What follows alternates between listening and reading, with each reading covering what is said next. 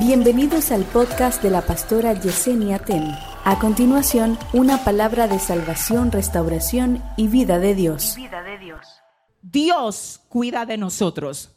Así dice la palabra, que Él cuida de mí, Él cuida de usted, Él nos cuida. Nosotros estamos guardados, protegidos y cuidados por el Señor. Sin embargo, Proverbios 4:23 me dice que hay una responsabilidad que no es de Dios, que es mía. Amén. Amén. Y esa responsabilidad es yo cuidar mi corazón. Dios me cuida a mí y Él espera que yo cuide mi corazón.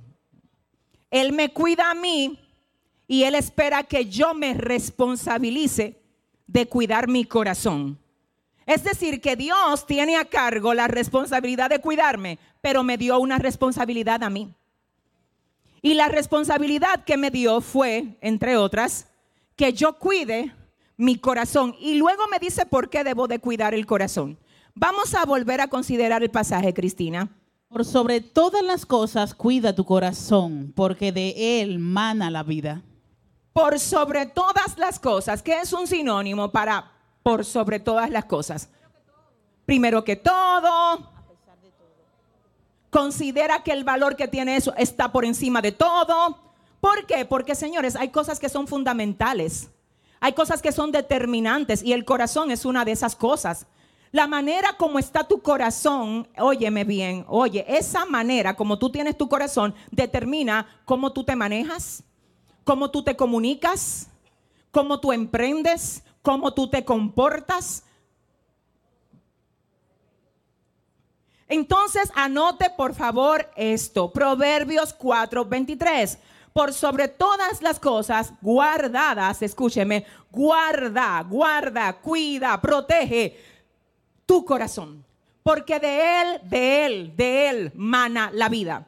Hay personas que cuando Dios les afecta el corazón, afectar no es malo, afectar es impactar. Cuando Dios les impacta el corazón, ellos comienzan a ver que la solución de muchas de las cosas que ellos estaban padeciendo no era exactamente la solución que ellos pensaban que era, sino que era la condición en la que se hallaba su corazón. Y cuando el corazón se sana, muchas cosas también son sanadas. Pero mientras arrancamos con esto, recuerde que el tema último de hoy es cómo asumir nuestras responsabilidades con sabiduría. Ponga ahí, número uno, debemos subordinar los sentimientos a los valores. Escuche, debemos subordinar los sentimientos a los valores. ¿Y qué significa eso? Bueno, te lo voy a parafrasear. Debemos someter los sentimientos a los valores. Fuerte. Amén. Es ahí donde entonces yo voy a tener que elegir si yo voy a actuar según lo que siento o si, si voy a actuar según lo que debo. Dios. ¿Está bien? Porque una cosa es actuar según lo que yo siento y otra es actuar según lo que debo. Y lo peor de todo esto es, en serio, que Dios te dio a ti el poder de elegir. Porque tú no eres un robot. Óyeme, perdóname, mi teología es que yo creo que Dios es tan íntimo para cada uno de nosotros que Él quiere hacerse parte de todo. A mí nadie me venga a predicar ni a decir de que Dios no está pendiente a detalle tuyo, que no está pendiente a detalle mío. La Biblia dice que aún las hebras de nuestro, de nuestro cabello, de, nuestro, de nuestra cabeza, están contadas. Entonces Dios no está pendiente a detalles tuyos. La Biblia dice que ni una sola ave cae a la tierra sin que Dios no la vea. Entonces Él no está pendiente a detalles tuyos. Perdóname, pero mi, mi teología, mi convicción, Padre, Padre, es que el Señor está pendiente a tus detalles. Él quiere que tú le involucres en tus detalles. ¿Hasta qué punto, pastora? Dígame hasta dónde. En todos tus detalles. Señor, ¿qué tú quieres? En serio, hay alguien va a decir, ay, yo no creo eso. Es que, es que, mire, cada quien tiene su propia experiencia con Dios. Y hay cosas que son muy de adentro. Yo le puedo decir en serio que hay gente a la que Dios incluso le dice la ropa que quiere que ellos usen. Y solamente la gente que tiene esa experiencia lo puede saber.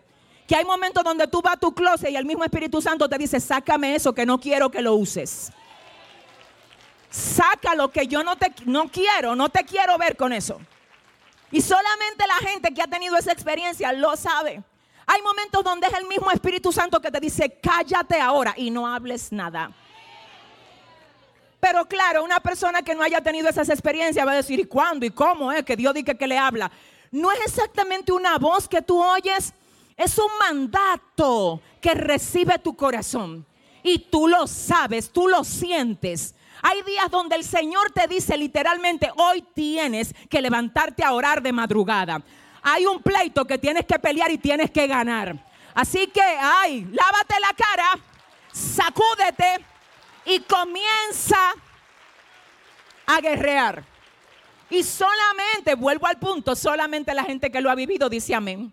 Y el que no lo ha vivido, yo no lo voy a juzgar ni voy a discutir eso, porque hay cosas que no se discuten. Eso tiene que ver con experiencias.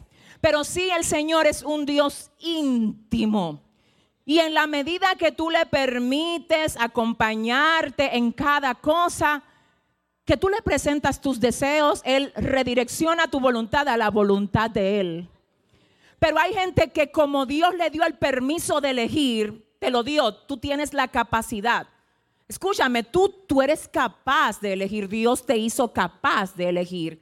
Y hay cosas que tú la elegiste sin hablar con Dios. Fueron decisiones tuyas, no de Dios. Y nosotros tenemos una tendencia a elegir nosotros y luego llevarle el resultado a Dios para acusarlo de algo de lo que yo no lo hice partícipe. Esa es la diferencia de cuando yo involucro a Dios en mis decisiones. Si algo no sale bien, yo puedo hablar con Él y decirle, Dios, yo oré y tú me direccionaste a esto y es ahí donde tú adquieres una legalidad en el mundo espiritual que aún los demonios la tienen que respetar porque tú no te moviste a lo loco, tú buscaste dirección de Dios. Amén.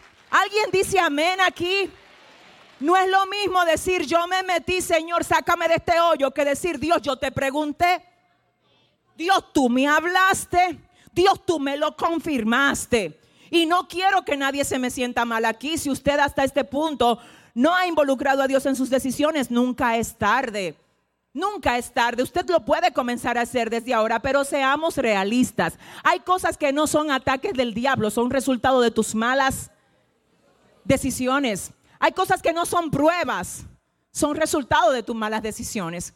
Hay cosas que ni siquiera son ataque, no, no son proceso, son tu responsabilidad. Y hasta que tú no lo admitas, tú no vas a salir de ese hoyo.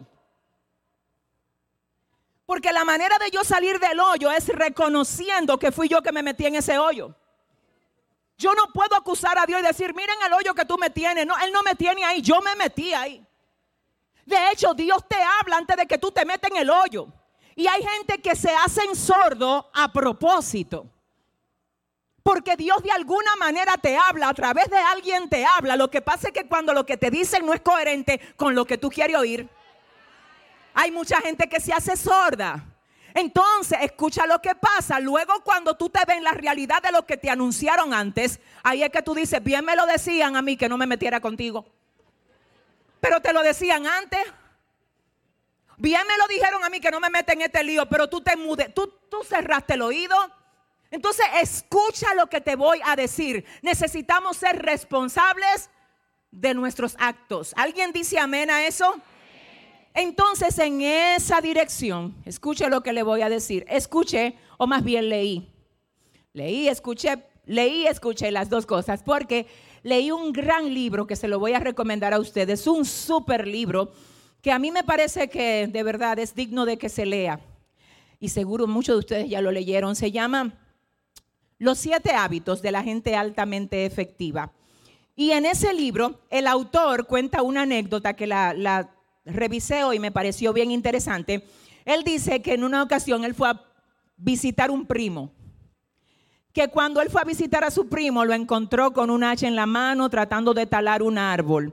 Pero mientras eso acontecía, una serpiente salió no se sabe de dónde. Y él con el hacha en la mano, literalmente cortó la serpiente en dos. Pero la cabeza de la serpiente le cayó en la mano y le mordió un dedo. Entonces él dice, increíble ver cómo mi primo comenzó a extraerse la sangre envenenada con el veneno de la serpiente, a sacársela, porque él sabía que si llegaba al corazón, obviamente, lo iba a matar. Él dice, mi primo no se puso a perseguir ni a tratar de picar más la serpiente. Él dijo, no, espérate, espérate, me picó. Me picó. Yo decido lo que voy a hacer con esta picadura. O le caigo atrás y la termino de picar o me saco el veneno que me acaba de inyectar. ¿Qué hago? Si le caigo atrás para seguirla picando porque me picó, porque me lastimó, le voy a dar tiempo al veneno de que llegue al corazón. Entonces, en vez de perseguir la serpiente, yo prefiero extraer el veneno. Y él, hace, él usa eso para hacer referencia a la gente que le pican serpiente, que, la, que son atacadas por víboras. Porque algunos, en vez de sacarse el veneno, comienzan a perseguir la serpiente. Entonces es tu elección, sacarte el veneno es tu elección, perseguirla también. El resultado va a depender de tu elección.